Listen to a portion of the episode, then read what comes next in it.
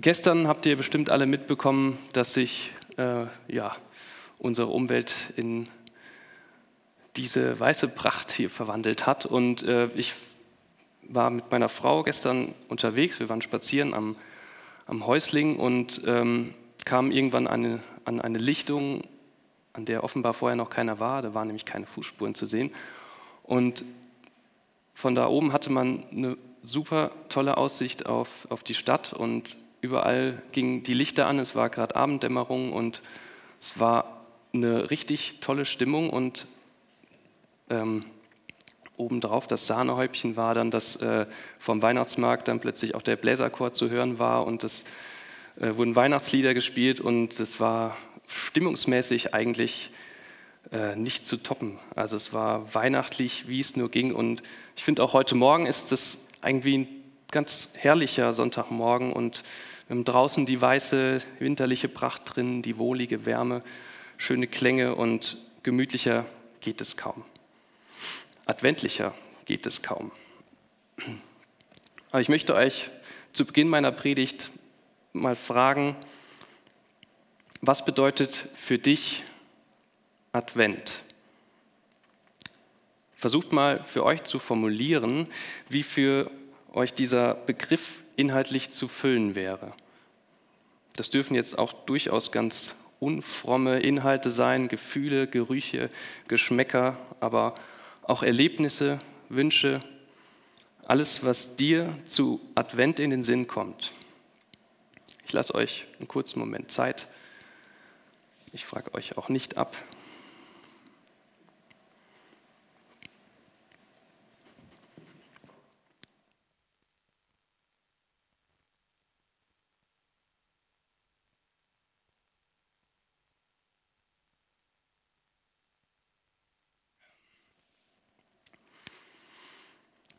So, wie gesagt, keine Sorge, ich frage nicht ab, aber ich bin sicher, dass, wenn ich das täte, ganz unterschiedliche Assoziationen zusammenkämen.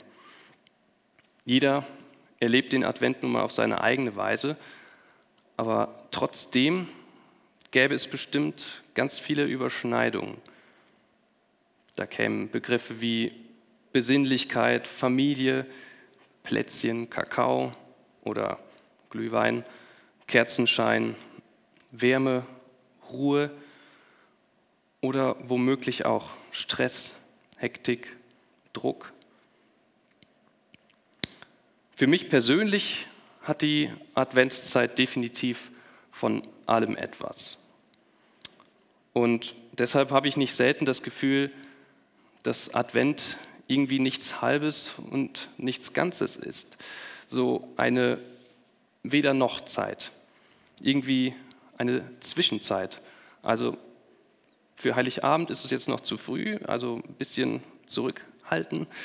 Äh, aber so ein bisschen Stimmung muss ja schon aufkommen. Aber irgendwie ist das so, ja, nichts Halbes und nichts Ganzes. Und ja, sucht man nach der klassisch christlichen Antwort auf die Frage, was Advent eigentlich ausmacht, was das bedeutet, was wir da feiern, worauf wir uns da vorbereiten, so kriegt man meistens zu hören, dass Advent Warten auf die Ankunft Christi meint. Und dieses Warten passt eigentlich ganz gut zu dieser Weder-noch-Zeit, zu dieser Zwischenzeit. Adventszeit ist also Wartezeit. Das klingt irgendwie ganz schön ernüchternd. Klar, Wartezeit kann auch schön sein, wenn man zum Beispiel voller Vorfreude auf ein Amazon-Paket wartet oder wenn man eine liebe Person erwartet, die man lange nicht mehr gesehen hat. Aber mal ganz ehrlich, meistens sind Wartezeiten doch ziemlich nervig, langweilig, unpassend jeder kennt sie, die Wartezeit beim Arzt, die Wartezeit am Bahngleis oder am Flughafen, die Wartezeit im Stau, auf der Autobahn, vor allem im Dezember relativ häufig. Oder die Wartezeit am Esstisch, wenn der Magen knurrt, die Wartezeit vor dem Büro des Vorgesetzten, wenn ein wichtiges Gespräch bevorsteht, die Wartezeit vor dem Hörsaal, in dem eine entscheidende Prüfung bevorsteht, oder, oder, oder. Adventszeit ist Wartezeit. Das passt irgendwie nicht zu dem, was wir mit Advent verbinden oder was wir mit Advent verbinden wollen, was wir uns von Advent erhoffen. Oder? Ein ganz ähnliches Gefühl hatte ich, als ich den Bibeltext gelesen habe, den die äh, Perikopenordnung für heute vorschlägt. Ähm, deshalb, wenn ihr jetzt gleich beim Hören dieses Textes denkt, hä, dann liegt das gar nicht an euch. Der Text mag im ersten Moment tatsächlich irritieren, vor allem im Hinblick auf die jetzige Zeit. Doch bevor die Verwirrung gleich noch größer ist, möchte ich ein äh, paar meiner Ansicht nach wichtige Hintergrundinformationen zum Text geben. Normalerweise würde ich den Text erstmal äh, präsentieren, wirken lassen, für sich sprechen lassen, um dann ein paar Infos einzustreuen. Aber ich glaube, in dem Fall kann man das ruhig mal umgekehrt machen. Äh, der Text, den ich gleich lesen werde, steht in Jesaja, und zwar in den Kapiteln 63 und 64. Mit dem Jesaja ist das ja so eine Sache. Das Jesaja-Buch ist mit 66 Kapiteln nach den Psalmen das kapitelmäßig umfangreichste Buch der Bibel und gleichzeitig auch eines der seltsamsten. Also wenn ich Jesaja lese, frage ich mich immer wieder, wer spricht jetzt noch mal gerade zu wem und irgendwie ist das teilweise recht mühsam. Vieles von dem, was da steht, verstehen wir auch heute einfach nicht mehr. Das liegt zuallererst mal an der Tatsache, dass das Jesaja-Buch ein Prophetenbuch ist. Und heute können wir mit Prophetie nicht mehr wirklich etwas anfangen. Leute, die sich heutzutage als Propheten ausgeben, werden meistens oder ich würde sogar sagen immer ignoriert, belächelt oder als Spinner bezeichnet. Prophetie findet in unserer modernen, rationalen Welt nahezu keinen Platz mehr und kommt höchstens noch in Redewendungen oder charismatischen oder sektiererischen Gruppen vor. Man kann sagen, dass das schade ist, das soll aber jetzt nicht das Thema sein. Fakt ist, das Jesaja-Buch ist nun mal ein Prophetenbuch, also ein Buch, das von einem oder von mehreren Propheten geschrieben wurde. Mittlerweile ist man sich äh, in der Wissenschaft eigentlich darüber einig, dass das Jesaja-Buch von vielen Autoren über einen längeren Zeitraum hinweg geschrieben worden ist, was natürlich für viele, viele biblische Bücher gilt. Ähm, das heißt, das Buch wurde nicht komplett von äh, Jesaja, dem Propheten, geschrieben, sondern immer wieder zum Beispiel durch seine Schüler ergänzt und erweitert.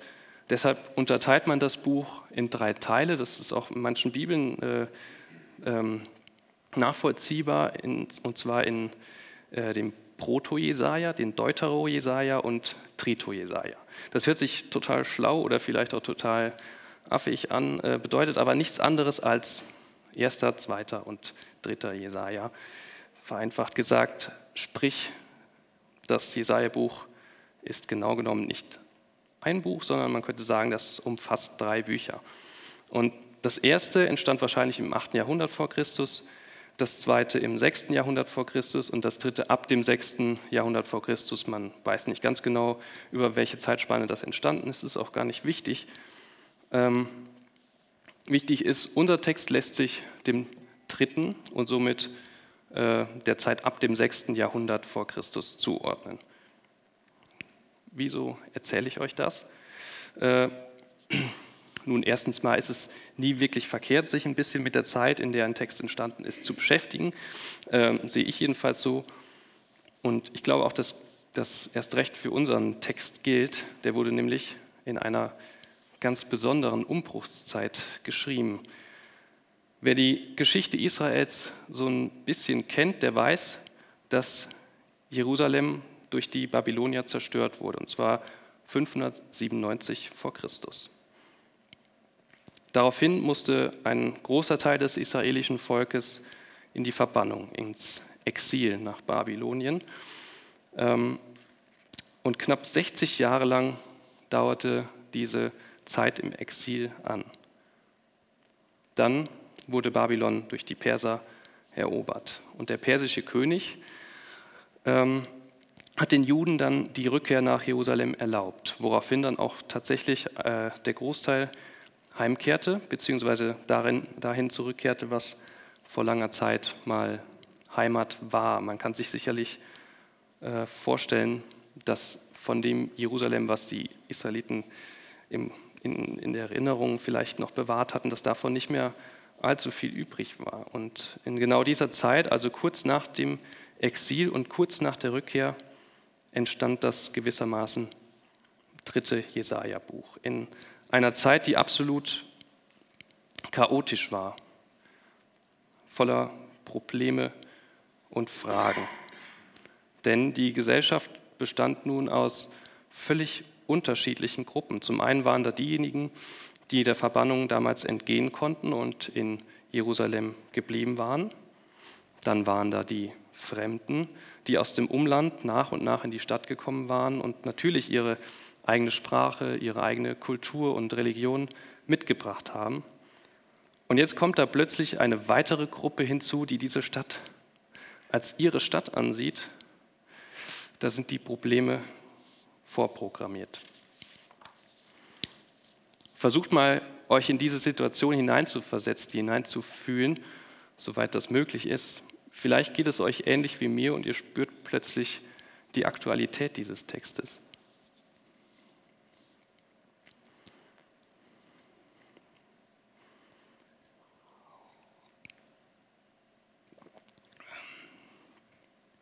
Ich lese nun aus Jesaja 63, dem Buß- und Bittgebet des Gottesvolks, so steht es in der Lutherbibel, ab Vers 11.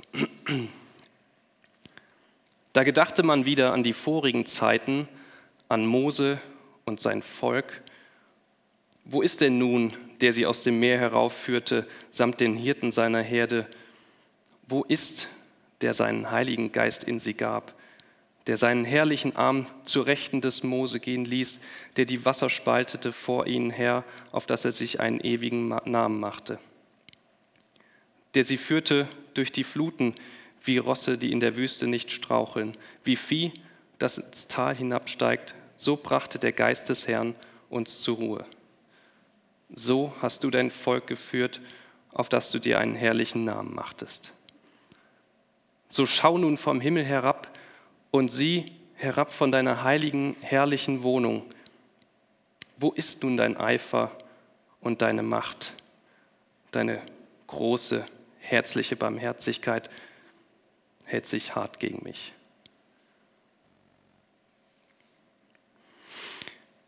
Der Text beginnt mit Rückbesinnung, mit Erinnerung.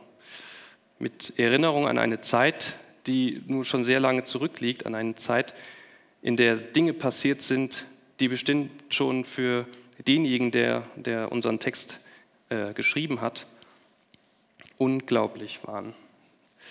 Die Geschichten über Mose und das Volk Israel sind ja auch voller Unglaublichkeiten. Brennende Büsche, aus denen die Stimme Gottes spricht, vom Himmel fallende Wachteln und Manna, ein Meer, das gespalten wird, ein Blockbuster nach dem anderen. Was für ein Gott. Und jetzt? Unser Text blickt auf diese ganzen unglaublichen Geschichten, auf diese Blockbuster und fragt, wo ist denn nun, der das damals alles gemacht hat? Fragst du dich das auch manchmal? Das, was vor Jahren, vor Jahrhunderten irgendwann irgendwem passiert ist, das, was in der Bibel steht, die Wunder, die unglaublichen Ereignisse, kommt dir das alles manchmal auch so weit weg vor? Denkst du manchmal auch, dass es wieder Zeit wird?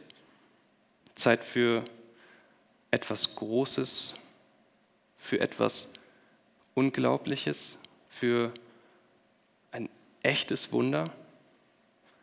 etwas, das erkennen lässt, dass Gott noch da ist.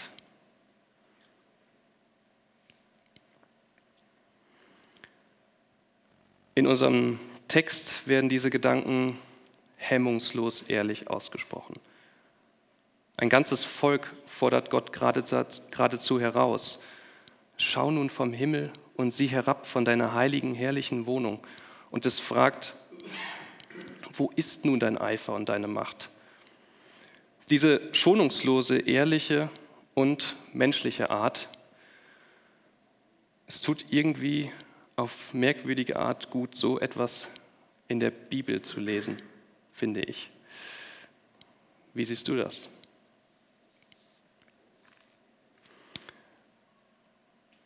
Ich lese weiter ab Vers 16.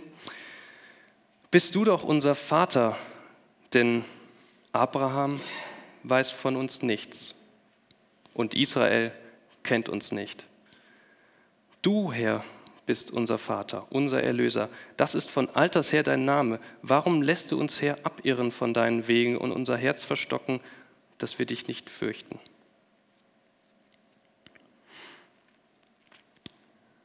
Abraham weiß von uns nichts und Israel kennt uns nicht. Unser Text geht nicht nur mit Gott ins Gericht, er lässt auch die Tradition nicht unverschont. Man muss dazu sagen, Abraham war und ist für das Judentum und übrigens auch für die beiden anderen sogenannten abrahamitischen Religionen, Islam und Christentum, nicht einfach nur irgendwer. Er ist der Stammvater. Und jetzt steht da, Abraham weiß von uns nichts. Das war und ist für viele eine ungehörige Provokation, obwohl oder gerade weil in dieser Aussage so viel Wahrheit steckt. Ich denke, wir haben diesen Bezug zu Abraham nicht oder nicht mehr in der Weise und können diese Provokationen womöglich nicht mehr so nachfühlen, wie das andere tun.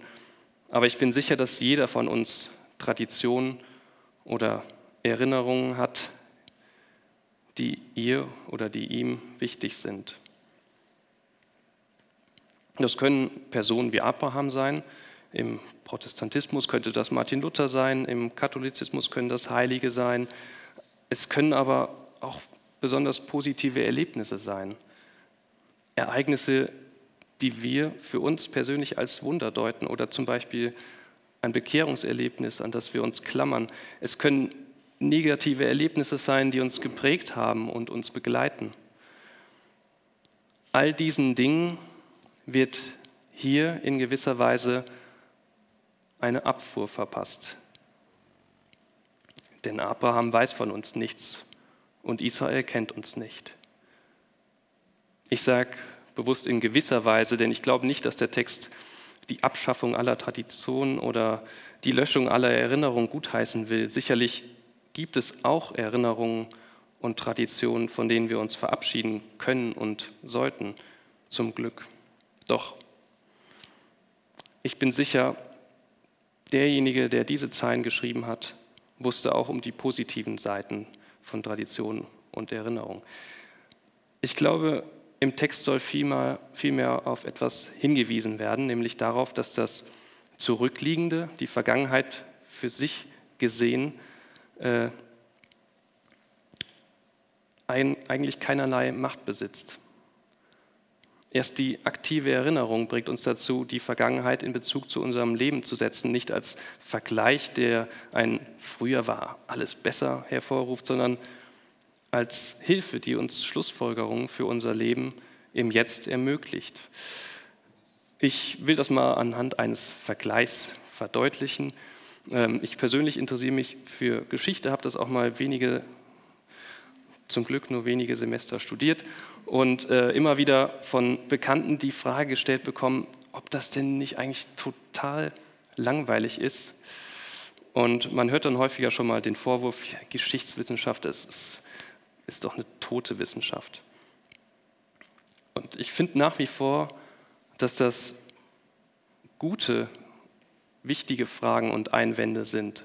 Denn was haben wir davon, wenn wir uns immer wieder das, was längst vergangen ist, vor Augen führen, das immer wieder durchkauen, ohne danach zu fragen, was wir für unsere Gegenwart daraus schließen oder lernen können. Ich glaube, nur wenn sich die Geschichtswissenschaft diesen Fragen stellt, hat sie einen Sinn. Andernfalls ist sie tatsächlich sinnlos. So, wie kriegen wir jetzt den Bogen zum Advent und zu meiner Einleitung? Ähm, ich lese einfach mal ab Vers 19 weiter, denn hier schlägt die Klage in eine Bitte oder vielmehr in einen Wunsch um. Und das heißt,